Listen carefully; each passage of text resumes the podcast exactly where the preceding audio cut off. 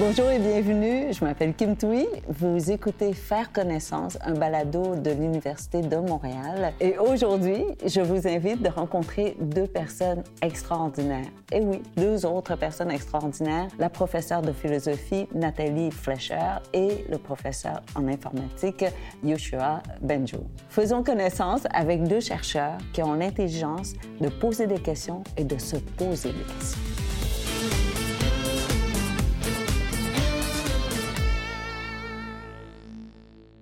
Nathalie, est-ce que tu connais euh, Yoshua? Non, je n'ai pas eu la chance de le rencontrer avant aujourd'hui. Bonjour Nathalie. Bonjour. Et, euh, Yoshua, non, jamais. Non. Est-ce que tu vas parfois dans le département de philosophie? Ben, j'ai des collaborations avec des collègues philosophes. Ah, c'est vrai? Il- ben, il- évidemment, il y a des liens entre euh, ce que je fais en intelligence artificielle puis la philosophie euh, au niveau de la philosophie de l'esprit, de, de la conscience, euh, c'est quoi l'intelligence? Puis aussi, l'autre côté qu'on a beaucoup exploré en rapport avec l'intelligence artificielle, c'est le côté éthique. Donc, euh, l'intelligence artificielle est déployée pas toujours de manière euh, cohérente avec nos valeurs. Alors, c'est des discussions importantes. Tu disais, c'est quoi l'intelligence? Et finalement, c'est quoi l'intelligence pour, pour l'un et l'autre? Dans mon domaine, déjà, on pense que l'intelligence, c'est quelque chose qui n'est pas spécifiquement humain. Donc, euh, beaucoup d'animaux euh, Ah oui, ont des formes d'intelligence euh, assez avancées. Euh, évidemment, les, les mammifères peut-être et les oiseaux plus que, que d'autres. Et puis, il n'y a rien qui interdit de penser d'un point de vue scientifique que euh, des, des- des ordinateurs ou des êtres euh, d'autres planètes, euh, euh, des êtres euh, artificiels euh, pourraient euh, être intelligents. En fait, on pourrait même dire que les ordinateurs qu'on a déjà ont certaines euh, capacités intellectuelles, mais euh, pas euh, de très loin, très loin de nos capacités à nous. Donc, c'est quoi l'intelligence? Il y a plusieurs manières de le définir. Là, il y a beaucoup d'auteurs qui ont des points de vue différents, mais ça tourne autour de la capacité à prendre des bonnes décisions, puis comprendre le monde qui nous entoure. Et comme on part généralement d'une connaissance du, monde qui est imparfaite, il n'y a pas d'être euh, vivant ou pas vivant qui, est omniscient, ça implique aussi l'intelligence, une capacité d'apprentissage, la capacité de construire une compréhension du monde à partir de son expérience. Et cette expérience peut être volontaire aussi. Donc, un enfant qui découvre son environnement, il est intelligent dans son exploration pour aller chercher euh, ce qui va lui permettre de mieux, euh, de mieux comprendre puis de mieux euh, agir dans, dans- le futur. Donc, si on essaie de, de- réfléchir à cette définition, ce que, ce que ça veut dire, c'est qu'il n'y a pas une sorte d'intelligence. On peut être très intelli- intelligent pour une chose puis complètement stupide pour une autre. Si, par exemple, euh, toi, tu, tu- tu devenais demain matin euh, le, le- le cerveau qui contrôle le corps d'une souris, probablement que tu vivrais pas très longtemps. que les chats t'attraperaient rapidement et que tu mourrais de faim. Donc, la, la souris, elle a développé une intelligence qui est parfaite pour son, sa niche écologique, pour son environnement. Et, euh, et donc, euh, c'est ça, il faut, faut respecter ça dans notre société. Puis ça veut dire aussi qu'il y a peut-être même des formes d'intelligence qu'on ne conçoit pas aujourd'hui, qu'on va découvrir euh, avec, avec l'intelligence artificielle ou avec des, extraterrestres qu'on rencontrera un jour ou, chez des animaux auxquels on n'a pas encore euh, bien compris leur intelligence. c'est ça. Je pense que l'intelligence artificielle, on pouvait même pas imaginer qu'elle pourrait exister il y a 100 ans, je suppose, non, on savait déjà. Oui et non. Euh, Il y, a- il y a quand même des, des, des- des- gens qui se disaient qu'on pourrait construire des êtres euh, intelligents qui ne soient pas euh, nous, qui ne soient pas des humains. L'histoire du golem, par exemple, dans, dans la, la mythologie religieuse. Euh, mais oui, je pense que c'est surtout quelque chose de moderne de- du 20e siècle, là, l'idée de l'intelligence artificielle. Et en philosophie, quelle serait la définition de l'intelligence? Ouf, euh, je ne sais pas si je veux parler de toute la philosophie, mais j'apprécie vraiment ta définition parce qu'elle est très, elle est très nuancée et très inclusive. Et c'est quelque chose qui me dérange beaucoup quand je fais de la philosophie euh, avec les communautés. C'est ça, ça mon, mon dada. C'est que c'est un concept qui est mal compris et qui a vraiment souvent des connotations négatives, dans le sens où euh, on attribue l'intelligence à certaines personnes. Et puis, c'est très restrictif, c'est très privilégié, on pourrait dire même. Alors, euh, dans ma recherche, j'appelle ça des concepts stéréotypés, quand on a une portée trop étroite de notre compréhension du concept. Alors, j'apprécie vraiment cette définition parce qu'elle est inclusive, euh, alors que quand je travaille avec les enfants, euh, les enfants ont tendance souvent à, à être sous-estimés. Alors, on dit que, pas qu'ils n'ont pas d'intelligence, mais qu'ils n'en ont pas encore assez. Ou ils pas, de leur faute, c'est les adultes autour d'eux qui vont les dévaloriser. Absolument, hein, c'est ça.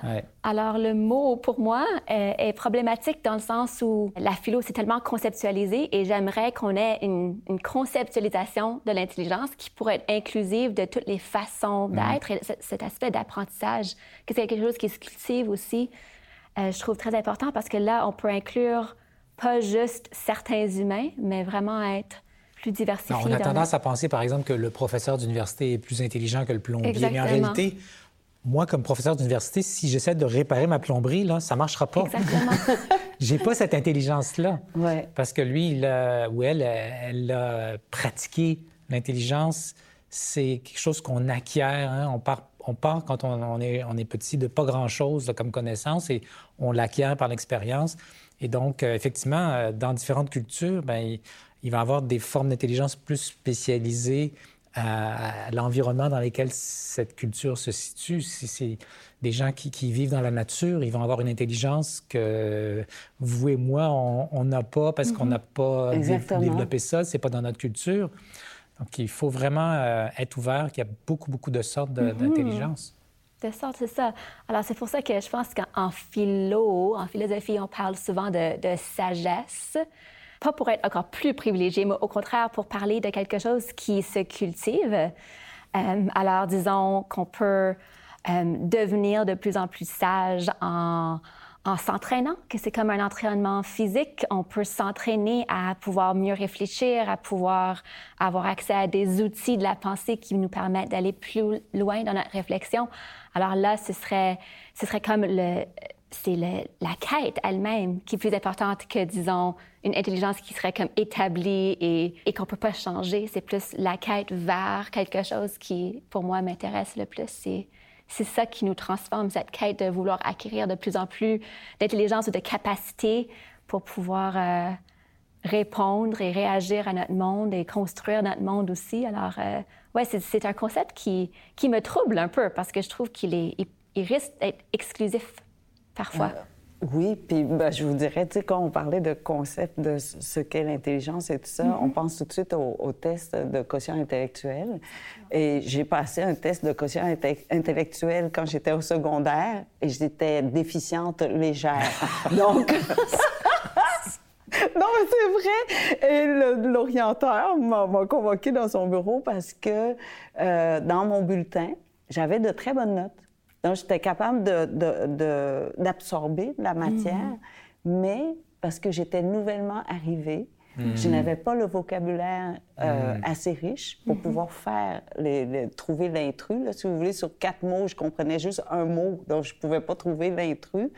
Euh, et, et, donc, je coulais carrément dans, dans mon test de quotient intellectuel.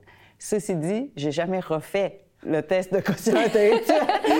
je suis traumatisée d'un coup qu'aujourd'hui, je suis encore déficiente légère. Vous voyez? de toute façon, euh, c'est quand même relativement reconnu que c'est pas quelque chose de très fiable. Puis qui, ça mesure quelque chose, mais ça mesure pas l'intelligence au sens dont on est en train de parler. Ça, ça mesure des capacités à résoudre certains types de problèmes qu'on a élevés au rang euh, un peu suprême là, de logique, etc qui, qui, oui, qui reflète certains aspects de l'intelligence, mais...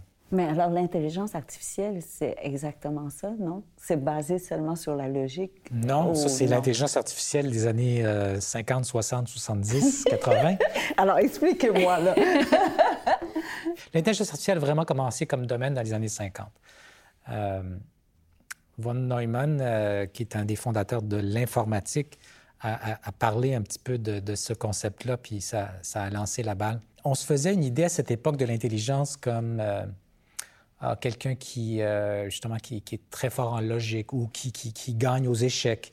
Euh, finalement, on pensait que les gens très intelligents, c'était des gens qui étaient, qui correspondaient à l'élite de notre société. Avec le recul, aujourd'hui, les chercheurs dans mon domaine, c'est pas un consensus nécessairement, mais, en tout cas, ceux, qui travaillent dans le genre de recherche que je fais, c'est-à-dire qui touche l'apprentissage automatique, ce qu'on appelle, euh, on est convaincu que cette forme d'intelligence qui était bon, glorifiée dans les premières décennies, là, autour de la logique puis de l'abstraction, elle est importante, mais c'est comme juste la pointe de l'iceberg. Tout ce qui est en dessous, qui, est en dessous du niveau de la conscience auquel on n'a pas accès euh, euh, directement à ce qui se passe dans, notre cerveau, par exemple au niveau de la perception ou de la capacité motrice, ben en fait, euh, déjà, c'est ce qui prend le plus de place dans notre, dans notre cerveau, d'un point de vue euh, neurosciences.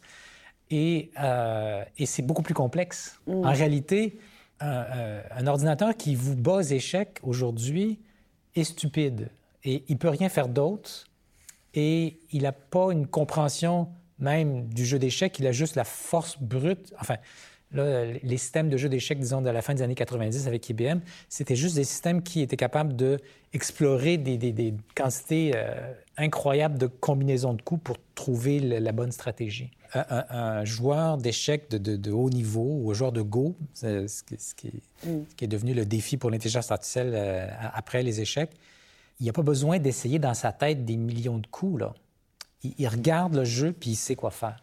De la même manière que vous, dans votre vie quotidienne, la plupart du temps, vous n'avez pas besoin de réfléchir, vous, vous agissez euh, spontanément, puis c'est pas mal comme réponse. Et, c'est complexe, c'est très complexe. C'est pas grâce à une accumulation de connaissances qu'on a eu toute notre vie. Oui, mais c'est des la plupart de ces connaissances, c'est des connaissances implicites, c'est-à-dire c'est pas des connaissances que vous pouvez verbaliser. Mm-hmm. Donc, euh, si on regarde euh, le joueur d'échecs, ben, il a joué beaucoup de parties. Puis il a vu ce qui fonctionnait, ce qui fonctionnait pas, mais il n'est pas capable de l'expliquer comment il, comment il fait. S'il si, avait été capable d'expliquer, on aurait pu facilement programmer des ordinateurs pour jouer aux échecs ou au Go. Mais en fait, il y a plein de livres qui s'écrivent, mais en fait, on, a juste comme euh, quelque chose de surface sur ce qui se passe vraiment en nous quand on, on fait une tâche. Pendant des années, par exemple, les chercheurs en intelligence artificielle croyaient qu'ils allaient pouvoir construire des systèmes d'intelligence artificielle qui allaient euh, euh, résoudre le problème de la vision, c'est-à-dire, euh, mettons, tu as une image, puis tu es capable d'interpréter ce qui est dans l'image. Nous, on fait ça comme ça, puis on ne réalise pas à quel point c'est complexe parce qu'on n'a pas accès consciemment à comment ça se passe dans notre mm-hmm. tête. Et les chercheurs pensaient qu'ils allaient pouvoir, avec leur réflexion, puis leur compréhension de comment ça se passe pour eux quand ils voient quelque chose, écrire des logiciels qui allaient voir, qui allait interpréter les images. Ça a été un fiasco complet. Ah oui? Oui, parce qu'on n'a pas accès à cette information. Mhm. Euh, finalement, ce qui a fonctionné, puis les systèmes d'aujourd'hui qui sont quand même très compétents en vision, là, euh, ils, fonctionnent par la pratique. C'est-à-dire qu'on leur montre des milliards d'images et ils apprennent à partir de ça comme nous, finalement. On, notre système visuel, bon, il y a une partie qui, vient de nos gènes, mais il y a une partie qui se développe par la pratique visuelle. On, on, observe et on, interprète dans le contexte qui nous donne des indices sur la sémantique de ce qui, ce qui est là. Et, donc, c'est vraiment par l'expérience. L'intelligence artificielle euh, moderne d'aujourd'hui, les progrès qu'il y a eu dans les dernières décennies, c'est parce que on a focusé sur des systèmes qui apprennent à partir de, pratiques, à partir d'expériences, beaucoup, beaucoup de cas. Et cette connaissance qui est développée, elle n'est pas facilement euh, traduisible en mots. Comme nous, on n'est pas capable d'expliquer comment comment, comment faire pour jouer au, tennis. Il mm-hmm. ben, faut que tu pratiques pendant des années, mon ami. Là. Y a pas de... Tu peux lire des livres autant que tu veux, ça ne va pas te faire de toi un bon joueur de tennis. en fait, ça fait que les muscles deviennent encore plus flasques. Plus on lit, moins on est bon, je pense, au tennis. Mais, mais est-ce que, dans ce cas-là, est-ce que ça explique aussi que dès l'enfance, les enfants ont d'avance cette intuition-là, avant même d'avoir eu le temps euh, d'apprendre? Oui, bien, en philosophie, ça fait partie de, l'épistémologie, de l'étude de la théorie de la connaissance. Et puis, euh, ce que tu décris, ça me fait penser aussi beaucoup aux, connaissances tacites, que souvent sont priorisé pour les, maîtres qui doivent apprendre ou doivent passer leurs connaissances à leurs apprentis, mais ils sont rendus tellement experts que c'est difficile de mettre en mots des choses qui sont devenues comme ineffables pour eux. C'est comme c'est des non-dits, ils sont juste capables de le faire. Mais moi, j'oserais croire, mon hypothèse, c'est que les jeunes aussi ont plein de connaissances tacites, c'est qu'ils n'ont pas encore appris notre vocabulaire, disons, dans le monde de philo, les concepts, qui mettent des noms sur leurs expériences qu'ils ont déjà vécues. Alors, un exemple classique en philo pour jeunes, c'est l'injustice, comme ils l'ont vécu, ils savent c'est quoi, ils ont des connaissances tacites, ils ne peuvent pas encore le verbaliser comme pourrait, disons, un, philosophe de, de, politique qui pourrait vraiment très bien expliquer les théories et tout, mais ils l'ont vécu. C'est une connaissance qui habite leur corps, qui est très puissante. Et puis quand, via la philo, ils apprennent qu'il y a un concept qui décrit cette expérience, et eh bien tout d'un coup, ils ont accès à toute une gamme de connaissances qu'ils n'avaient pas encore vu comme étant quelque chose d'accessible pour eux.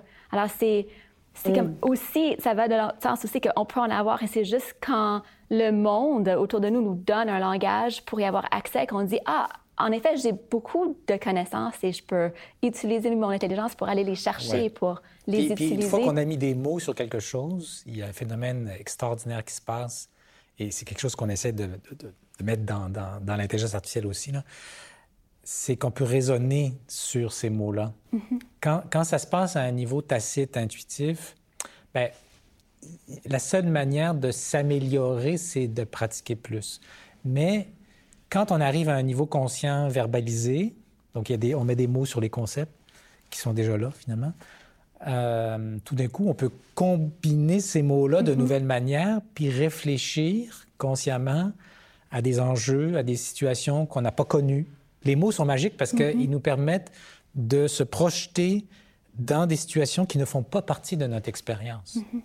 Si on n'avait pas cette partie-là de l'intelligence, on ne pourrait pas euh, aussi facilement imaginer des choses qui ne sont pas dans notre, euh, dans, notre vie immédiate. Puis c'est plausible de penser que les humains sont particulièrement bons à ça si on compare à d'autres animaux. Est-ce que d'autres animaux imaginent? Moi, j'ai des chats, je suis sûr qu'ils s'imaginent les affaires, là. mais, mais probablement que nous, on est plus développés encore dans cette capacité-là. Puis les mots sont très, très utiles pour ça. Absolument. Ben, D'ailleurs, les livres les livres existent justement pour qu'on puisse voyager, imaginer, euh, sans, sans, avoir vécu euh, toutes les horreurs ou toute la beauté du monde. D'ailleurs, j'allais vous poser cette question-là. Il y a, je ne sais pas combien de millions et de millions et de millions de livres qui ont été écrits sur l'amour, n'est-ce pas? Ou plutôt sur les manifestations de l'amour, les symptômes de l'amour, bon, comment on voit et tout ça. Mais il y a, et on continue à écrire des livres sur l'amour parce qu'on n'est pas capable de mettre notre doigt sur ce qu'est l'amour, n'est-ce pas? Et, euh, et, donc, je me dis, est-ce que l'intelligence artificielle pourrait un jour codifier ce qu'est l'amour et programmer l'amour, ou sinon nous guider là-dedans pour qu'on puisse mieux vivre cet amour-là, ou l'amour est tout simplement un concept philosophique? Quand je parlais de la perception, puis d'apprendre à, reconnaître des objets dans des images ou à apprendre à jouer au tennis, c'est que on, est en train de construire des intelligences artificielles qui n'ont pas besoin de codifier dans le sens euh, comme ce qu'on fait quand on écrit un livre. Donc, qui peuvent, qui peuvent développer, acquérir, construire à l'intérieur d'eux-mêmes des connaissances qui ne sont pas codifiées d'une manière euh, qui correspond à des mots qu'on peut écrire qui sont codifiés d'une manière comme comment fonctionne votre cerveau, c'est-à-dire avec des, des, des, quantités phénoménales de, de changements dans les connexions entre vos neurones. Et donc, oui, peut-être qu'on pourrait imaginer qu'on va arriver à des, des systèmes d'intelligence artificielle qui vont représenter cette connaissance-là, puis peut-être pas non plus être capable de mettre le doigt dessus d'une manière euh, verbale. prévoir. Mais oui, si des êtres humains peuvent prévoir, ben oui. Euh, vous et moi, on est habitués à, à voir des, des, des films d'amour et des, lire des romans, etc. Puis, à un moment donné, là, on lit le début, puis on sait ça va être quoi la fin. Donc, il y a quelque chose qui peut être prédit. Euh, dans l'amour? Oui. Ça marche pas toujours, mais c'est mieux que le hasard. Euh, oui, je sais pas. Je, je, suis, euh, je, je, suis complètement dubitatif sur toutes les théories sur l'amour parce que plus on y réfléchit, moins on trouve une logique. On n'a pas besoin d'avoir une théorie. C'est ça que j'essaie d'expliquer. on peut avoir comme l'intuition de ce qui va arriver à, cette relation euh, à partir de notre expérience. Donc, c'est ça, c'est qu'il y a une partie de l'intelligence qui n'est pas... Euh, qui, est implicite, qui ne se met pas facilement en équation. Mm. Puis on l'a et on est en train de bâtir des systèmes d'intelligence artificielle qui l'ont aussi. Oui, c'est ça qui est fascinant. Hein. Mm-hmm, Alors, est-ce que mm-hmm. la philosophie peut mieux expliquer ce, ces phénomènes aussi? je, parle de l'amour, mais évidemment, ça, je crois, ça, ça inclut aussi l'empathie, ça, euh, ça, ça, couvre les valeurs, en fait. Ça fait partie des concepts que j'aime appeler les, concepts à jamais croustillants, à jamais, comme on peut toujours aller mordiller, a toujours encore quelque chose à aller retravailler. Alors, c'est pas comme des concepts qu'on peut, on peut s'arrêter et dire, on est arrivé à la définition, on va jamais plus changer. Et je pense que c'est en partie parce que le monde continue à évoluer, alors nos, définitions également, et c'est une, une, bonne chose, on veut rester ouvert. Mais un peu comme tu disais tout à l'heure, comme on, on est faillible comme humain, on est faillible. Alors, on, les concepts sont, sont toujours des découvertes pour nous parce qu'on doit continuellement essayer de, de, les comprendre en fonction des nouvelles expériences qu'on va avoir. Et puis, c'est cet entrechoc entre ce que les autres ont dit et ce que nous, on vit qui renouvelle la contestabilité des concepts, le fait qu'il y a toujours quelque chose à résoudre. Et donc, ça vaut la peine d'en parler ensemble. Parce que si, en ce moment, on faisait l'exercice de chacun définir l'amour en une phrase, disons, mission impossible, les définitions seraient quand même différentes. Et même si on utilise les mots semblables, les mots qu'on utilise sont différents, ont des sens différents pour nous.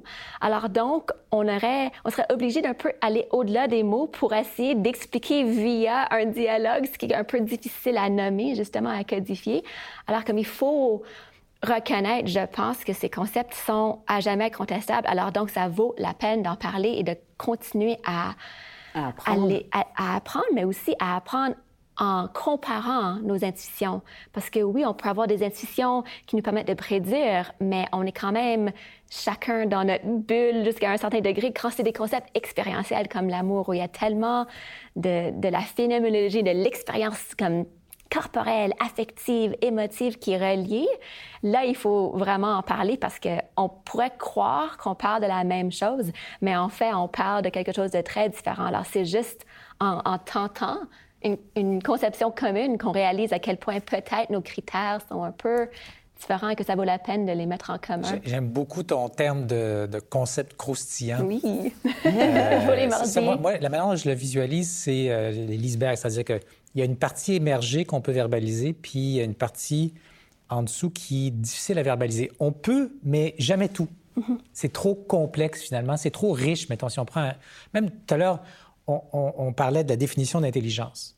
Euh, c'est difficile d'arriver à une définition claire, précise, sur laquelle mm-hmm. tout le monde va être d'accord parce que c'est riche comme concept. L'amour, c'est riche comme concept. Beaucoup de concepts le sont. En fait, il y en a peu qui ne le sont pas. Mm-hmm. Euh, ceux qui ne sont pas, c'est comme définir c'est quoi l'addition. Et encore, ça a pris pas mal de temps aux mathématiciens pour arriver à une définition claire. Mais la plupart des concepts qu'on manipule, je pense, mm-hmm. sont comme ça. Euh, et, et, on n'aura pas d'une vie, assez d'une vie pour aller jusqu'au bout de de, clarifier. Puis souvent, la seule manière, c'est des, expériences concrètes. C'est trop riche pour être complètement verbalisé. Mm-hmm. Et dans ce cas-là, c'est donc il y a un apprentissage en continu, n'est-ce pas, mm-hmm. autant pour euh, une intelligence, bien, pour les humains que pour une intelligence artificielle. Et de ce que j'entends, c'est un apprentissage des connaissances. Donc, on accumule les connaissances à partir des expériences, à partir de exact. et tout ça. Mais euh, je me demande, ben, avec les enfants, en tout cas avec les miens, en, en, transmettant des connaissances, j'essaie de transmettre aussi les valeurs, mm-hmm. n'est-ce pas, qui sont rattachées à ces connaissances-là. Et est-ce qu'il y a, euh, justement, en intelligence artificielle, est-ce qu'il y a une possibilité d'enseigner les valeurs à une intelligence artificielle, alors mm-hmm. qu'avec, je, je, suppose, avec l'enfance, euh, c'est possible ou c'est peut-être la première chose qu'on leur montre, en fait. Euh, le, système de valeurs ou quelles sont nos valeurs euh, ou les valeurs à respecter ou, les valeurs nobles ou moins nobles. C'est une grande question et une question importante. Pourquoi? Parce que il faut qu'on aille vers des intelligences artificielles qui soient en accord avec nos valeurs, plus ces, systèmes d'intelligence artificielle vont être puissants, plus ça va être important qu'ils agissent d'une manière cohérente avec nos valeurs, sinon ils risquent de faire des choses qu'on regrettera. Et aujourd'hui, c'est pas évident comment leur inculquer ces valeurs-là. Déjà, je pense qu'il y a des valeurs non pas intuitives, mais instinctives. C'est que nous, les êtres humains, on partage des valeurs de justice, par exemple, puis même les singes C'est pas ont ces valeurs-là. toute société ou toute Non, mais je veux dire qu'il y a une partie de, de, la notion de justice qui, qui, est instinctive. Quand on construit un ordinateur, bien évidemment, il n'y a pas... D'instinct. C'est nous qui le programmons. Donc, euh, les, approches qui ont été proposées pour essayer d'inculquer des valeurs à des ordinateurs, parce que pour l'instant, c'est pas fait, il y en a une qui est assez simple en principe, c'est d'imiter des êtres humains qui seraient des sages, mettons, des, hommes vertueux ou des femmes vertueuses. Euh, donc, simplement par l'imitation. Si on avait assez de données du comportement d'êtres humains vertueux, ben, ça pourrait, comme on, sait entraîner des systèmes d'intelligence artificielle par l'imitation. Ils nous imitent à, à, faire une tâche, puis à un moment donné, ils viennent aussi bons que nous. Donc ça, on sait faire. Avec assez de données, on peut faire ça avec l'intelligence artificielle. Mais bon, c'est pas complètement satisfaisant. D'abord, c'est qui ces gens vertueux? Mm-hmm. Euh, et puis, est-ce qu'on aura assez d'exemples pour que l'ordinateur puisse acquérir cette compréhension-là? L'autre chemin qui, euh, qui, qui, a été euh, dans l'esprit des, des, des, des, gens depuis longtemps, tout le monde a entendu parler des, lois de la robotique d'Asimov. L'idée, c'est... Non, non, non, moi, j'ai pas entendu. Ben, Est-ce que vous pouvez nous expliquer? Oui. Ben, c'est de verbaliser euh, les, les, valeurs qu'on veut, les, les, règles, les lois, les normes qu'on veut que l'ordinateur euh, suive. Si l'ordinateur pouvait vraiment comprendre ce qu'on lui dit avec des mots, ce qui pose le problème de quel est le sens de ces mots-là au départ, mais mm-hmm. euh, peut-être qu'il pourrait incorporer ces règles-là puis les faire siennes. Ça, on ne sait pas le faire encore aujourd'hui. Donc, dans les, lois euh, d'Asimov, euh, euh, grosso modo, c'est genre... la première loi, c'est de ne pas nuire à un être humain. Ces lois-là sont ordonnées de façon à ce qu'il y ait une hiérarchie dans ces lois-là et c'est une manière d'imprimer à, l'ordinateur de manière verbale ce qu'on veut qu'il ne fasse pas ou qu'il fasse. Euh, donc ça, euh, c'est beau en théorie, c'est utilisé dans la science-fiction, mais on ne sait pas vraiment, euh, on n'a pas d'ordinateur qui comprenne vraiment le sens des mots à, un niveau qui, ou d'une manière qui correspond à notre compréhension humaine. Parce que quand vous Pour l'instant. Oui. quand vous dites pas nuire, je, je, pense par exemple, je ne sais pas, un incendie, disons, un incendie une mère va peut-être lancer son enfant du deuxième étage par la fenêtre parce que c'est la seule façon pour peut-être sauver son enfant. Et, mais si c'était un robot, euh, euh, ben, une intelligence artificielle, elle dit ben, il ne faut pas que je nuise à un humain, donc je ne peux pas le lancer par-dessus le balcon, par exemple. Non, mais il, peut faire il pourrait théoriquement le mot faire nuire. le. oui, mais non, nuire, il faut faire un calcul à long terme. C'est-à-dire, mm. est-ce qu'à long terme, c'est la meilleure chose pour pour, cet être humain-là ou pour, la collectivité. Puis là, on rentre dans des questions philosophiques euh, pas mm-hmm. évidentes là, en éthique. Donc, euh, est-ce que la vie d'un enfant est plus importante que la vie d'un adulte, par exemple? Donc, comment on, met sur une balance des choses comme ça? Mm-hmm. Et est-ce qu'on se pose cette question-là en philosophie? Ben, euh, c'est ça qui est passionnant, mais aussi très difficile avec la question de valeur avec l'intelligence artificielle. C'est il faut d'abord s'entendre sur la théorie morale ou, ou sur les valeurs et comment on va les vivre. Et il y a certaines théories morales qui vont dire qu'on ne devrait pas prioriser des valeurs parce que souvent, on va faire face à des situations où deux valeurs qu'on trouve également importantes sont en conflit. Alors, euh, qu'est-ce qu'on fait dans ces situations-là? Alors, par exemple, je vous donne un exemple un peu euh, anodin, mais si, si on veut organiser une fête surprise pour notre amie, c'est un exemple que les jeunes proposent souvent, et qu'on ne veut pas qu'elle sache, alors on mm-hmm. lui ment, on lui...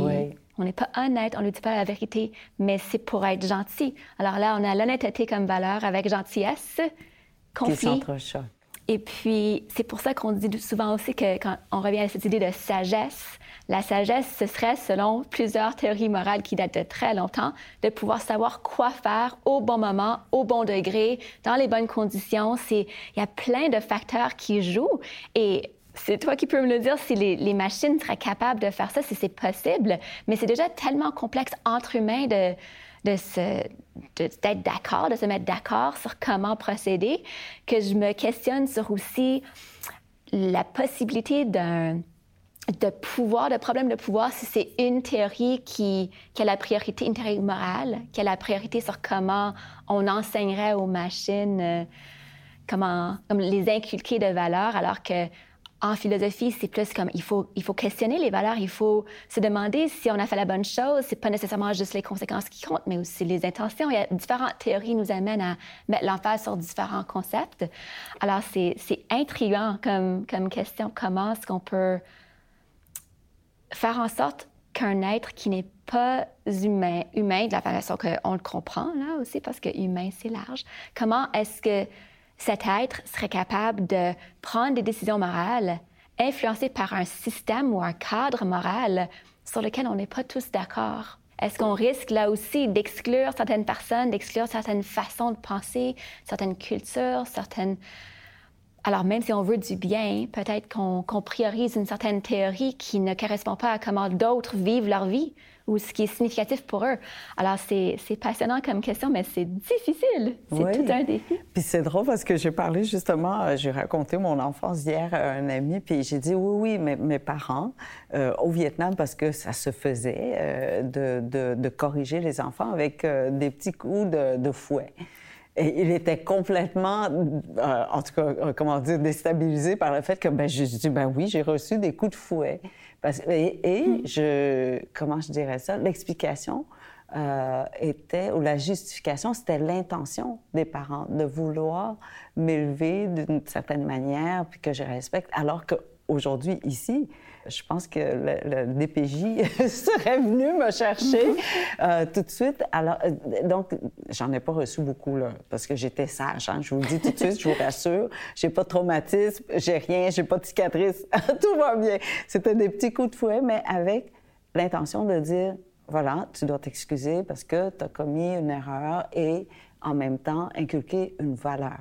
Mais ça fait partie de la pensée critique. Quand on parle de pensée critique, c'est tenir compte des contextes. C'est de savoir qu'il y a des contextes culturels ou historiques ou géographiques dans ce cas-là.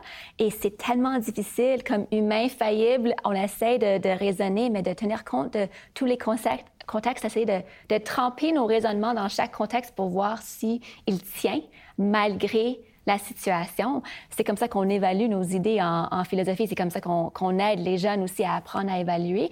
Mais c'est si prenant, c'est tellement exigeant pour notre intelligence de pouvoir garder le fil d'un argument, même quand on le met dans différents contextes. Alors, comment, comment est-ce qu'une machine peut le faire? Bien, euh, il y, a une chose que je dois dire, peut-être pour. Euh, qui me semble importante pour essayer d'aborder la question que tu poses. On ne peut pas être sûr à 100% mais disons, il y a quand même un consensus scientifique que notre cerveau est une, est une mécanique qui a de l'aléa. C'est une machine. C'est une machine qui a été programmée par l'évolution, puis, puis notre expérience de vie, mais euh, c'est une machine très complexe. On ne la comprend pas bien, on, on connaît certaines choses. Et donc, il n'y a, rien qui interdit de penser qu'on pourra construire des machines aussi complexes, aussi puissantes d'un point de vue cognitif euh, dans le futur. Je pense que pour les questions morales, comme pour d'autres questions d'intelligence, quand, euh, par exemple, tu parlais de, des conflits de valeurs, comment est-ce qu'on résout ce conflit de valeurs? C'est, d'avoir un bon modèle de la réalité. Une bonne compréhension de la psychologie de la personne, par exemple, dans, dans le cas d'une fête. Est-ce que au résultat des courses, la personne va être plus, va être mieux dans sa peau, quelque part, avec ce qu'on a fait ou, ou, moins bien. Mm. Puis, euh, si on ne comprend pas la psychologie humaine, si on ne comprend pas les, les, normes sociales dans une, culture particulière, c'est difficile de, de, de, savoir ce qui, ce qui est la bonne action. Euh, mais, mais, tout ça, on l'a appris. Donc, des machines pourraient l'apprendre aussi. Mm. Là où ça devient plus touché pour moi, puis la morale en particulier, c'est qu'il y a un côté qui vient pas de notre expérience. Parce que l'expérience pourrait être répliqué par des, des, machines qui expérimentent des choses, des robots. Euh, mais la partie qui vient de, euh, de nos gènes, qui vient de, de l'évolution, c'est moins évident comment est-ce qu'on mm-hmm. peut la donner aux machines. Que je disais, euh, c'est assez bien établi que la plupart, beaucoup d'animaux ressentent des émotions, puis des émotions semblables aux nôtres. Mm-hmm. Pas les mêmes, mais, mais semblables. L'injustice, la colère qui émerge de l'injustice, c'est un phénomène qui est assez répandu chez les animaux. Euh, donc, ça, ça, prouve que c'est quelque chose qui, qui, est probablement préexistant avant même qu'on soit né, qui, qui, qui, fait partie de notre constitution d'être humain à la base. Euh, comment est-ce qu'on met ça dans l'ordinateur? Si l'ordinateur ne pourra pas l'apprendre par la simple expérience. Alors, il pourrait l'apprendre.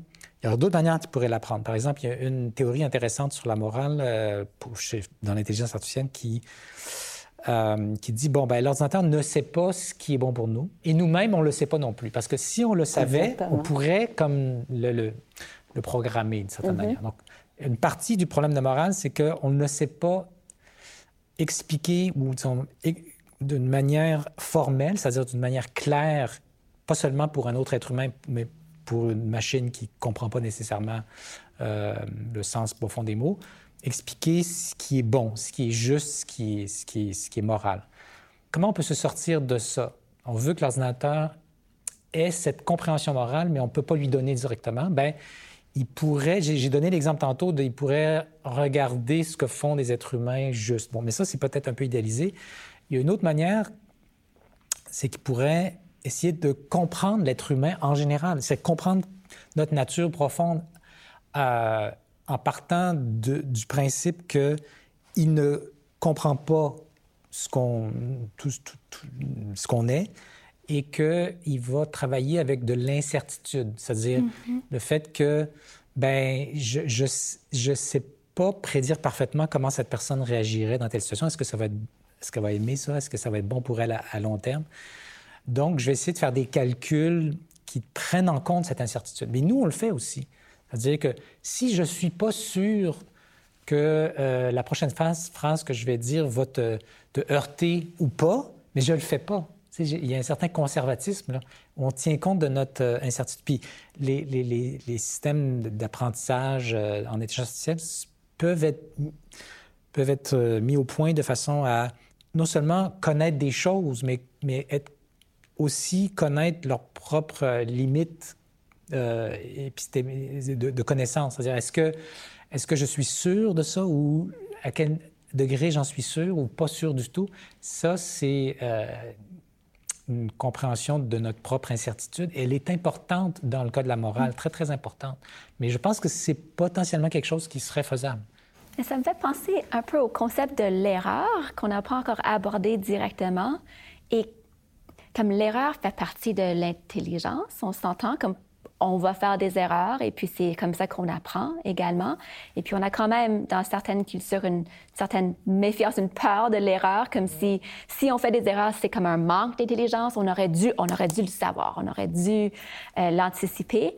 Euh, mais je me questionne en t'écoutant si euh, on pourrait avoir un être artificiel qui peut observer, qui peut considérer comme nous on le fait et donc peut se tromper, est-ce qu'on est en train d'essayer de recréer aussi une expérience humaine? Parce que l'expérience humaine, c'est, ça fait partie de notre vie de se tromper pour arriver à, quelque chose, pour pouvoir se dépasser. Hein? Alors, alors donc, pourquoi avoir l'intelligence artificielle? Est-ce que c'est pour nous aider uniquement ou c'est aussi pour leur permettre d'avoir leur propre expérience à eux? Et je, je, me demande parce que pour moi, quand, quand je pose la question de pourquoi est-ce qu'on se pourquoi est-ce qu'on veut explorer ces grands concepts? Pourquoi ces questionnements nous tiennent à cœur? C'est parce que ils nous permettent de mieux vivre dans l'idéal. On se pose les questions parce que on ne peut pas ne pas se les poser. On est, on essaie de faire du sens, on essaie de construire du sens, on essaie d'avoir des significations communes et on peut juste y arriver en posant des questions et en trébuchant et en recommençant.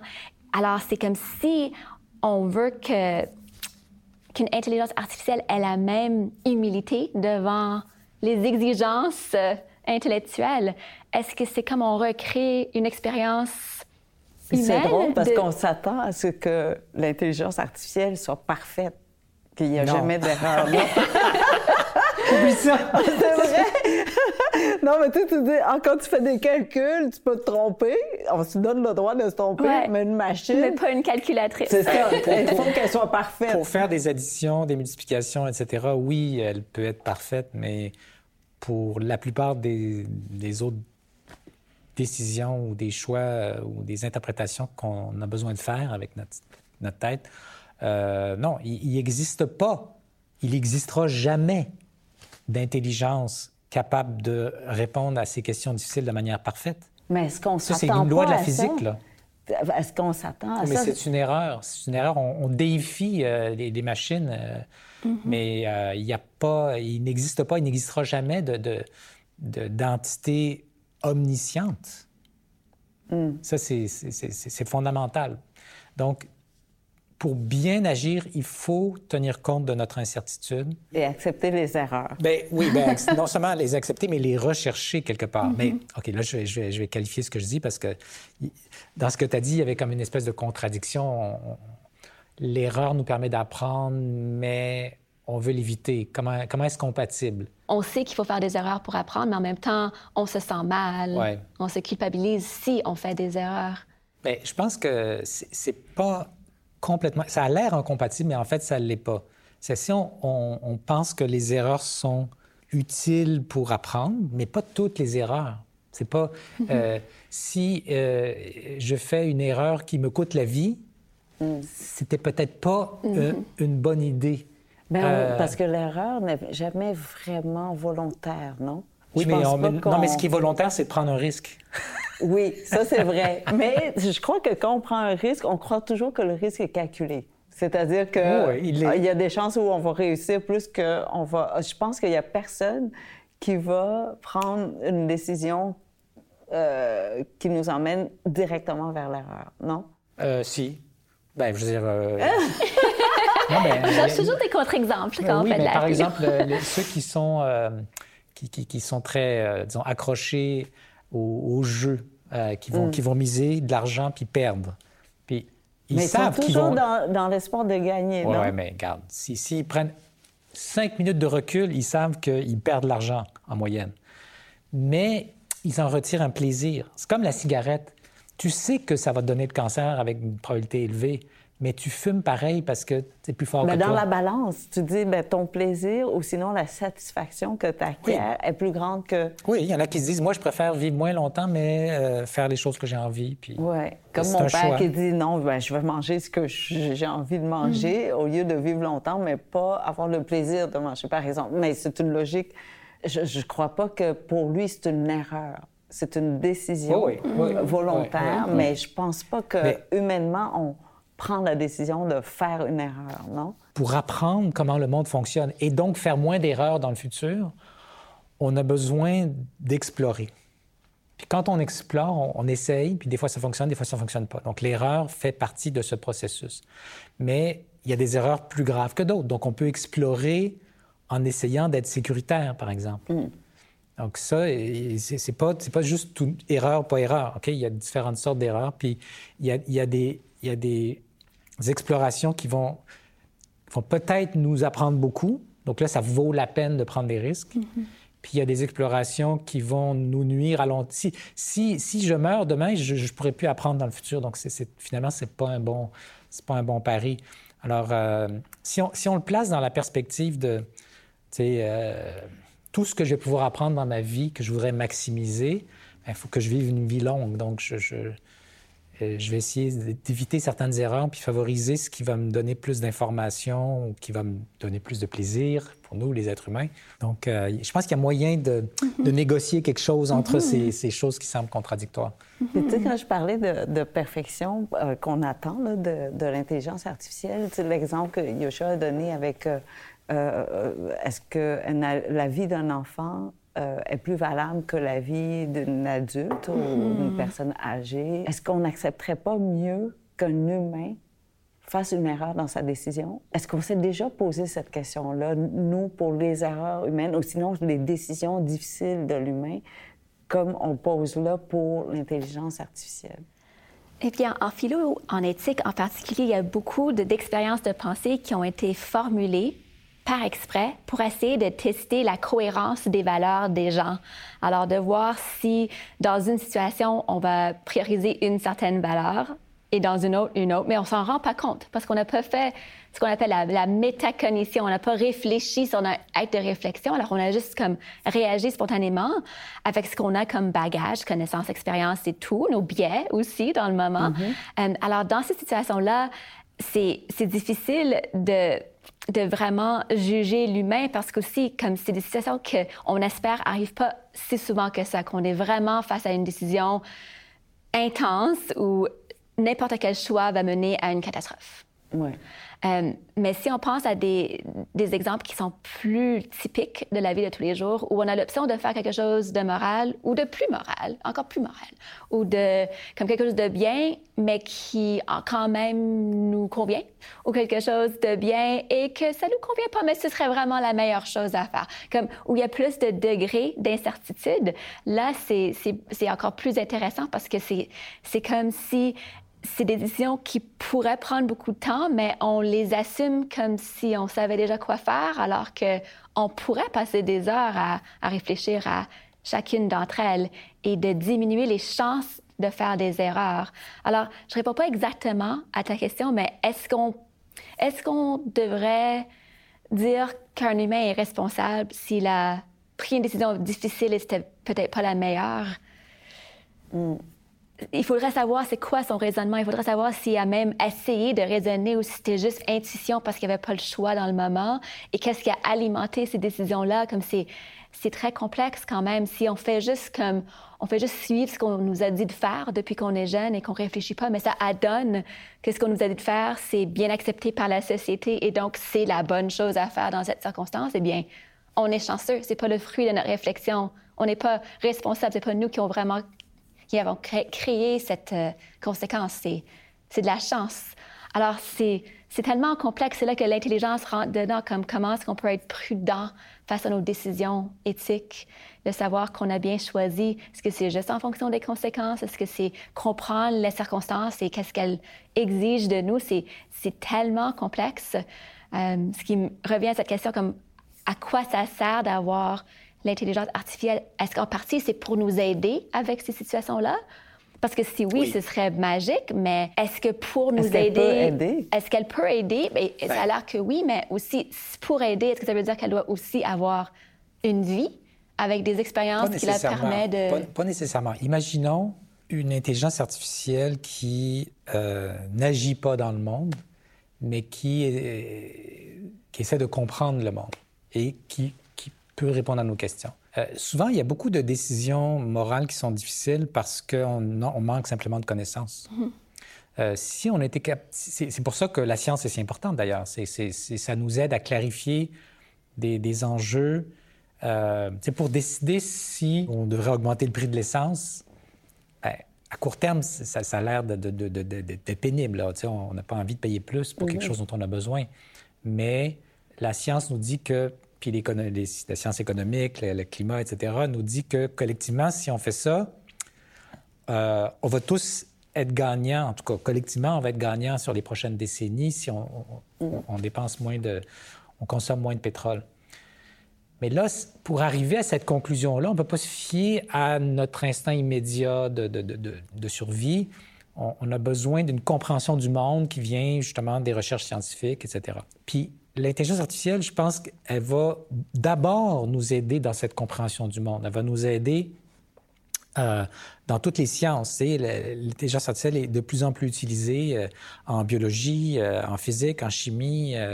partout, il y a des données aujourd'hui, puis on fait des expériences.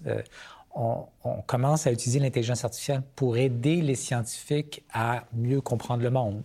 donc, je pense que avant d'arriver à ces questions difficiles de, euh, où l'intelligence artificielle doit avoir une compréhension morale, simplement d'avoir déjà une intelligence artificielle qui n'a pas de personnalité, mais qui est simplement euh, un, système de représentation de connaissances, ça serait déjà très utile. Et ça nous aiderait, nous, les êtres humains, à prendre des meilleures décisions morales. Mais dans ce cas-là, est-ce que ce serait trop ambitieux ou sinon on est... Euh, on, pourrait imaginer une intelligence qui est complètement différente de celle des humains. Parce que là, en ce moment, je vous entends et dire, ah, on essaie de, de reproduire l'intelligence humaine en une intelligence oui, artificielle. c'est parce que notre intelligence artificielle d'aujourd'hui, elle est très stupide. elle est très loin du niveau d'intelligence des humains. C'est vrai? Elle oh. n'est pas... Mais dans certains niveaux, elle ne nous dépasse pas déjà? Mais, mais, mais, mais c'est très, très... dans des domaines très pointus. OK. Comme jouer aux, échecs. Mais euh, dans presque tout ce qu'on fait, nous, les êtres humains, partout où on utilise notre intelligence, euh, on, est, on, est, on est beaucoup, beaucoup meilleur que les machines. Mm. Pour faire des, des, des, racines carrées, oui, ils sont meilleurs que nous. Puis pour, pour certaines choses aussi, mais pour presque tout, elles sont stupides, stupides, stupides. bon, Sérieux. ça veut dire quoi la stupidité? On a défini l'intelligence. Ben, ben, Ça veut dire simplement de ne pas prendre les bonnes décisions, de ne pas comprendre, de ne pas interpréter correctement ce qui se passe et, euh, dans beaucoup de situations, de domaines. Donc, à cause de cette stupidité-là, ça semble raisonnable pour un chercheur, pour, pour, pour, pour, la communauté scientifique. Pas tout le monde est de mon avis, mais en tout cas, c'est une voie euh, raisonnable de dire, bon, ben, essayons de comprendre l'intelligence humaine et voyons quels principes pourraient s'appliquer aux ordinateurs pour les rendre un peu moins stupides. Ah, OK. Donc, on se base sur, l'intelligence humaine. Oui, mais en fait, ça va dans les deux sens et c'est très intéressant.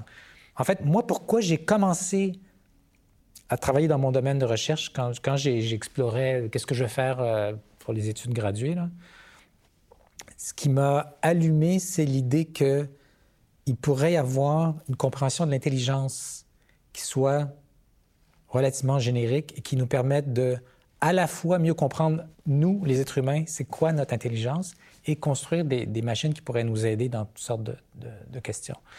Si on fait des progrès sur ces théories de c'est quoi l'intelligence, ça aide à la fois les sciences du cerveau, la psychologie, les neurosciences, euh, et, euh, et à la fois ça nous permet de, résoudre des problèmes technologiques euh, avec, avec, avec ces machines-là. Puis aussi, pour moi, c'est une question fondamentale, c'est quoi l'intelligence? ce serait important de comprendre parce que c'est tellement. Ça fait partie de, qui on est, nous, les êtres humains. Alors, c'est pas, pas tout, là. On est plus que ça, mais, mais il me semble que. Sur Tinder, on écrit toujours on est intelligent. Non, ou je sais pas. Je... J'ai pas Tinder. J'ai aucune euh, idée qu'est-ce qu'on écrit pour attirer les gens. Les gens utilisent le mot.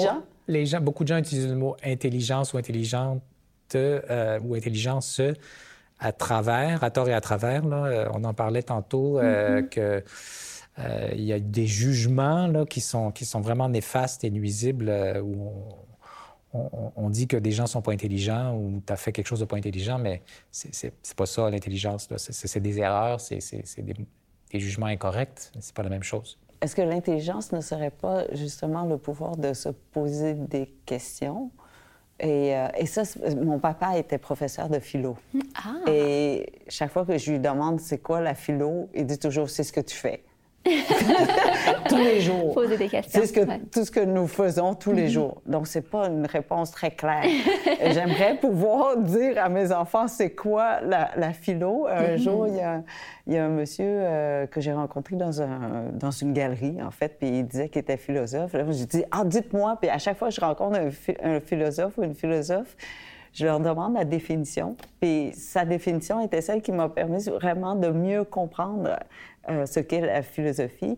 Et il disait que c'était une science qui, euh, qui continue à poser des questions quand tout le monde a déjà arrêté de poser des questions. Ce serait la définition de mes parents aussi. Pour moi, avoir leur fille, ils vont dire OK, arrête, c'est bon, on a répondu, tu peux arrêter. ouais, euh, ben, ça me fait penser quand on fait de la philosophie avec les tout petits, avec les jeunes du préscolaire, euh, c'est intéressant de voir comment eux, ils décrivent ce qu'ils sont en train de faire. Et puis, ils vont poser beaucoup de questions, oui. Ils vont tenter d'y répondre, mais c'est en nous regardant, portant leur regard sur nous comme adultes qui sont censés avoir les réponses selon eux. Je généralise, mais c'est souvent comme ça que, que les jeunes sont éduqués, au moins, euh, du moins dans notre contexte actuel. Si on pose beaucoup de questions, il y a une petite fille qui s'est retournée, qui m'a regardée puis qui a dit ben, Tu sais vraiment rien, toi Parce que je posais tellement de questions que pour elle, c'est comme non, non, c'est aux jeunes de poser des questions. Les adultes ont les réponses. Ça devrait arrêter là. Alors pour eux, c'est poser des questions, mais c'est aussi essayer d'avoir des débuts de réponses qu'on peut toujours retravailler, comme c'est des réponses qui sont en construction. Mais ce qu'on essaie de faire pour rendre la philo accessible aux tout petits, une chose qu'on fait dans, ma pratique, c'est euh, qu'on leur donne la chance d'imaginer les concepts comme s'ils étaient des êtres vivants, des créatures vivantes qui existent ensemble, qui forment une société. Alors, au lieu de dire à un jeune de 4 ans, définis l'intelligence, on va dire, on va imaginer que l'intelligence est une créature vivante. Elle serait comment? Elle a l'air de quoi? Elle pense comment? Elle est motivée par quoi? C'est quoi sa, personnalité? C'est, qui ses amis, concepts et tout ça? Et c'est en rendant la philo accessible par l'imaginaire qu'ils vont nous dire ce qu'ils en pensent. Ou souvent, on va au moins avoir une idée de leur, des connotations reliées au concept. Alors souvent, quand on fait cet exercice d'imagination avec les tout-petits, l'intelligence est très sûre d'elle. C'est une créature qui est oh! très sûre d'elle, qui est très posée, qui sait tout, qui est un peu arrogante, qui est pas toujours gentille avec les autres. C'est intéressant, non? On voit ben un peu le concept, qui est comme la définition qui est sous-entendue par la caractérisation qu'il apporte au concept. Et puis on leur demande pourquoi. Et qui, avec qui est-ce que l'intelligence devrait travailler pour pouvoir euh, être un peu moins, disons, hautaine. Oui, exactement. Et souvent, c'est, oh, elle pourrait être amie avec l'erreur ou elle pourrait être amie avec l'aventure. On voit quand même que le concept est très ancré dans une certaine vision même de l'enfance mm. à cause de comment on en parle dans la société, alors que ça correspond pas du tout à comment on en parle depuis le début. Alors, dans ce cas-là, comme c'est quoi la philo? Ben, c'est essayer de voir aussi c'est quoi les, les présupposés qu'on apporte à notre vie à tous les jours et en quoi ça pourrait nous aider à survivre, mais aussi nous, nous empêcher de vivre euh, pleinement si on est trop arrêté sur nos, nos concepts. Peut-être que ça nous empêche de vivre une vie qui est digne d'être vécue. Alors, si on parle d'un concept très stéréotypé comme la réussite, pour réussir, il faut être prof d'université, disons. Mm. Il, faut, il faut être très bien éduqué, il faut faire beaucoup d'argent, il faut un statut. Eh bien, ça veut dire que le concept est tellement arrêté que si on ne correspond pas à cette définition-là, eh bien, on a mal vécu notre vie, on a mal réussi mm. notre vie. Alors que si on, si on est plus large, si on est plus nuancé, si on est plus complexe, plus à l'aise avec les ambiguïtés des concepts. Comme avec les jeunes, on parle de faire des, des bains dans les nuances. On, baigne dans les nuances pour essayer de vraiment vivre les incertitudes. Et bien là, la réussite peut avoir beaucoup plus de, de, critères. Comment est-ce qu'on baigne dans, dans, dans...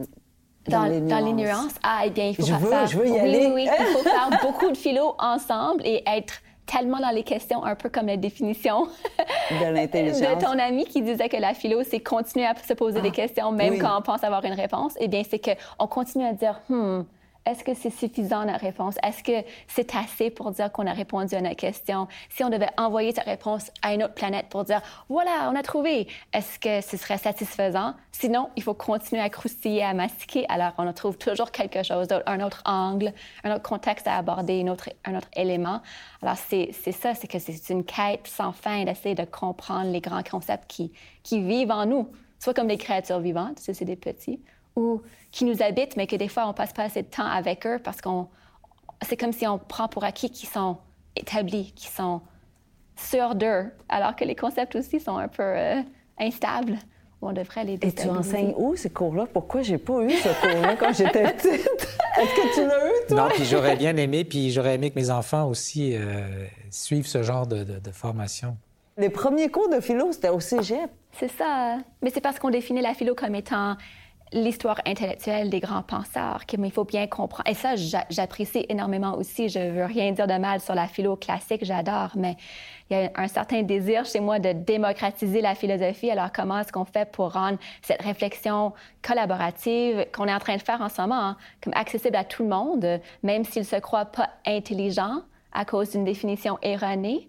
Eh bien, c'est en transformant comme l'expérience en, jeu, on, active l'imagination, notre paysage mental qui peut nous aider à, imaginer un robot qui pourrait faire les mêmes choses que nous, eh bien, ça, servirait à quoi? Ce serait quoi les conséquences? On peut, on peut faire ce genre de réflexion dans notre imaginaire en anticipant que la réalité change. Hum. Et, je pense que les enfants, et en particulier au préscolaire, sont de tous les, êtres humains les plus compétents pour cette capacité d'imagination puis d'exploration des, idées. Il y a plusieurs études euh, sur le développement de l'enfance qui, euh, qui montrent que euh, les, les, enfants sont capables d'explorer des hypothèses explicatives de, de, phénomènes qui se passent avec un horizon beaucoup plus large mm-hmm.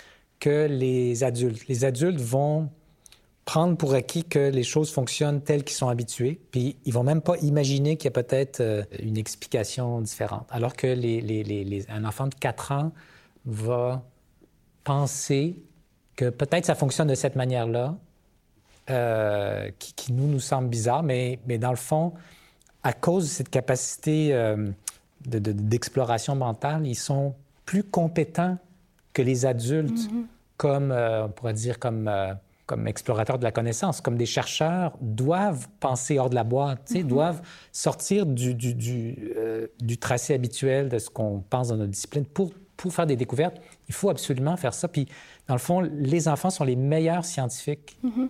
Évidemment, ils n'ont pas la connaissance qu'on a. Euh, pour répondre. mais ils ont cette capacité brute de construire, euh, imaginer des, des causes, euh, des, des, relations, des, des, mécanismes, des, euh, explications euh, qui, qui, est de loin supérieure à celle des êtres humains, des, adultes, je veux dire. quand, quand j'étais petit, mon père nous disait c'est pas les enfants qui doivent apprendre des adultes, c'est l'inverse. Mm-hmm. C'est les adultes qui doivent apprendre des enfants. Évidemment, là, c'était les années 70. Euh, c'était pas, c'était pas, dans, c'était pas, euh, comment dire, c'était pas la norme de l'époque. Euh, même aujourd'hui, ça serait bien que plus de gens comprennent ça. mais ça, ça, émergeait des, des années 60, une révolution étudiante, etc. Et, et, je pense qu'il y avait vraiment raison et qu'on devrait être beaucoup plus à l'écoute et, et, valoriser nos, nos enfants comme des, euh, des cerveaux euh, incroyables de, de, capacités intellectuelles qu'on n'a pas, nous, comme adultes, qu'on perd parce qu'on on est figé dans, dans, toute la pratique, tout, tout ce qu'on nous a répété.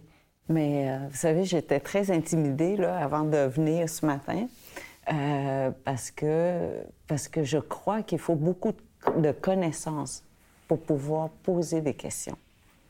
Et je n'ai pas assez de connaissances pour pouvoir vous poser des questions ce matin. Euh, en tout cas, ce matin, avant d'arriver, puis je me dis, mais je, ne sais rien en informatique, je ne sais rien en philosophie, donc comment je vais faire pour vous poser des questions? Et, c'est vrai que les enfants posent beaucoup de questions parce qu'ils partent euh, ben, d'avance qu'ils ne savent pas. Et, donc, ils posent des questions.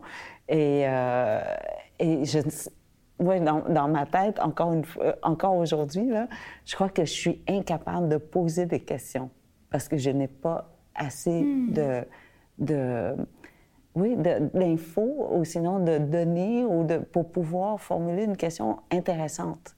Hein, pour pouvoir mais peut-être que, peut-être que la question intéressante, c'est pas celle qui connaît la réponse d'avance, mais plutôt celle qui cherche réellement à comprendre. Mm-hmm. Et qu'en te mettant finalement dans la peau de quelqu'un qui ne connaît pas la philosophie, qui ne connaît pas l'informatique, tu vas nous aider à exprimer des réponses qui pourraient servir à beaucoup. Donc, merci.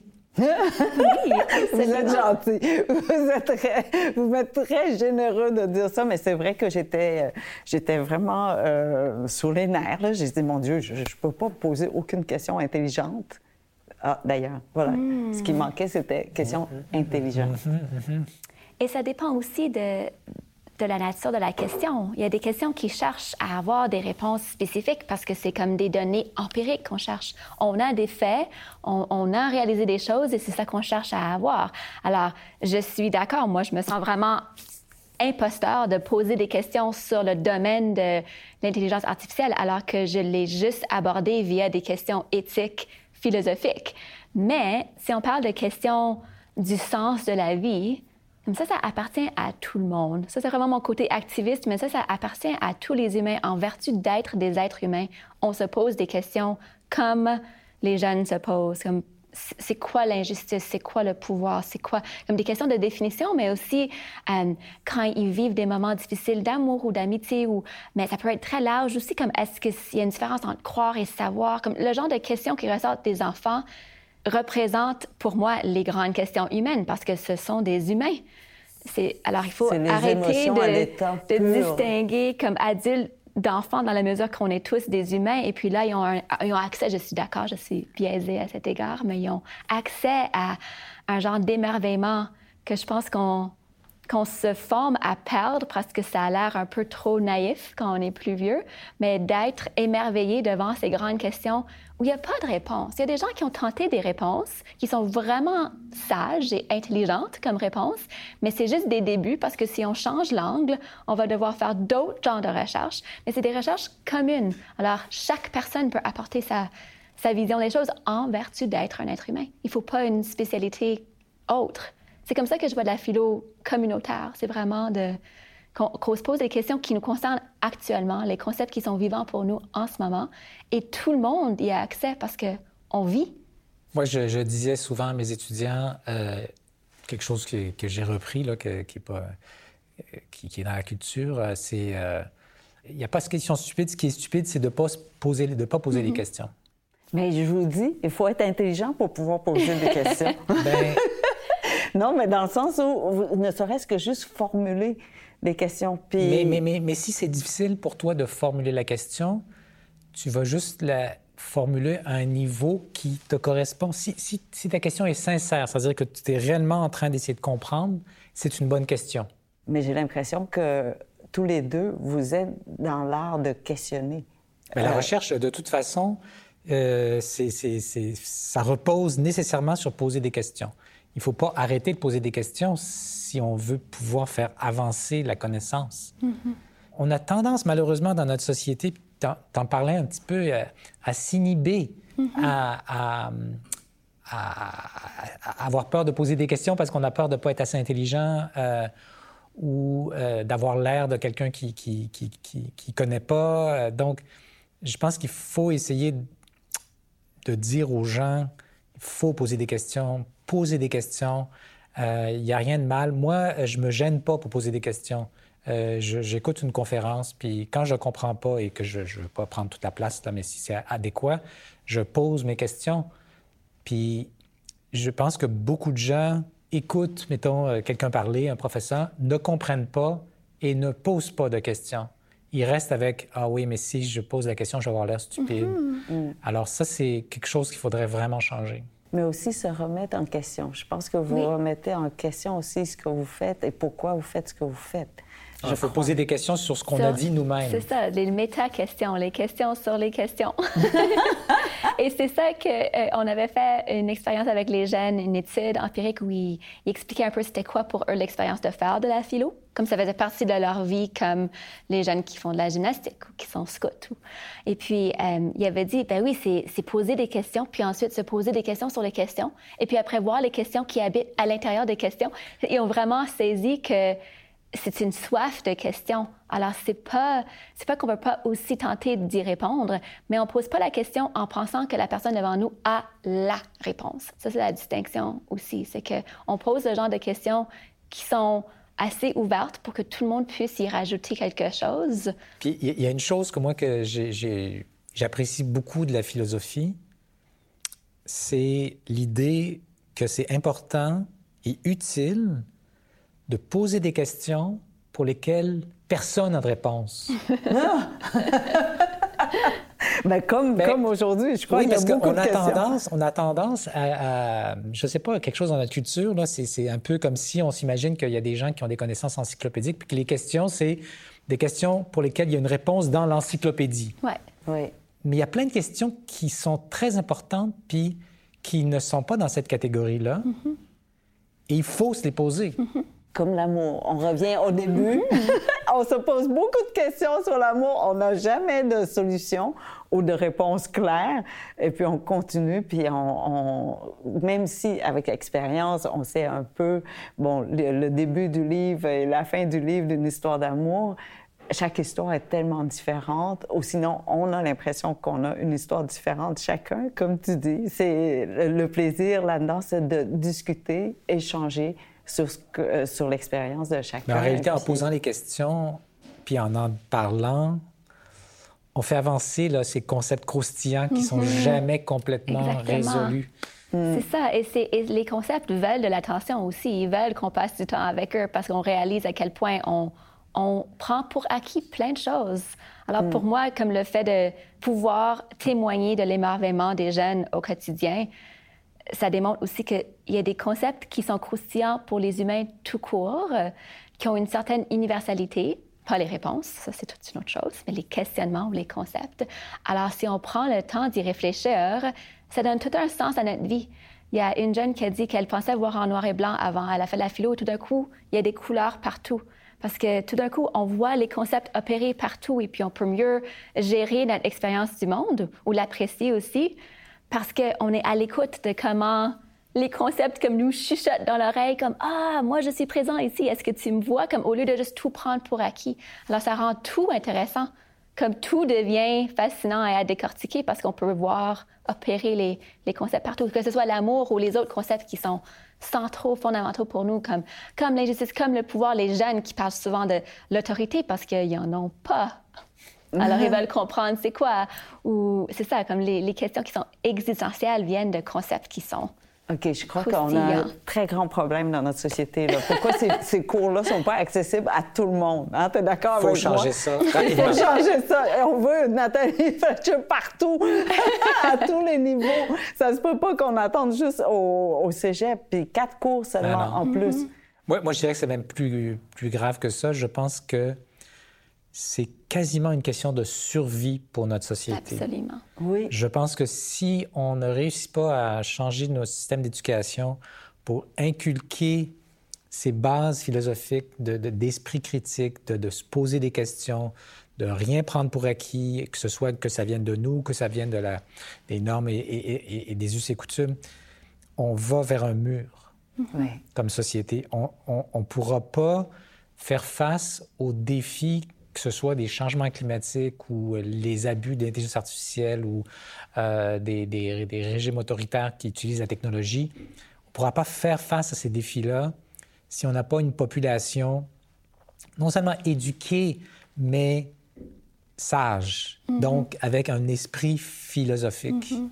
Et qui veut prendre soin des idées avec les autres. Parce qu'il y a aussi une tendance à dire, ah, je suis devenu spécialiste, alors donc admirez-moi, je suis ici spécialiste, au lieu de dire oui, mais parce que ce genre de questionnement nous force à, accepter notre faillibilité et le fait qu'on a besoin d'aide des autres, comme il faut les construire avec les autres. C'est ça que je trouve beau aussi, c'est une co-construction autant avec les, les enfants qu'avec les aînés, comme tout le monde. Ça appartient à tout le monde, ce processus.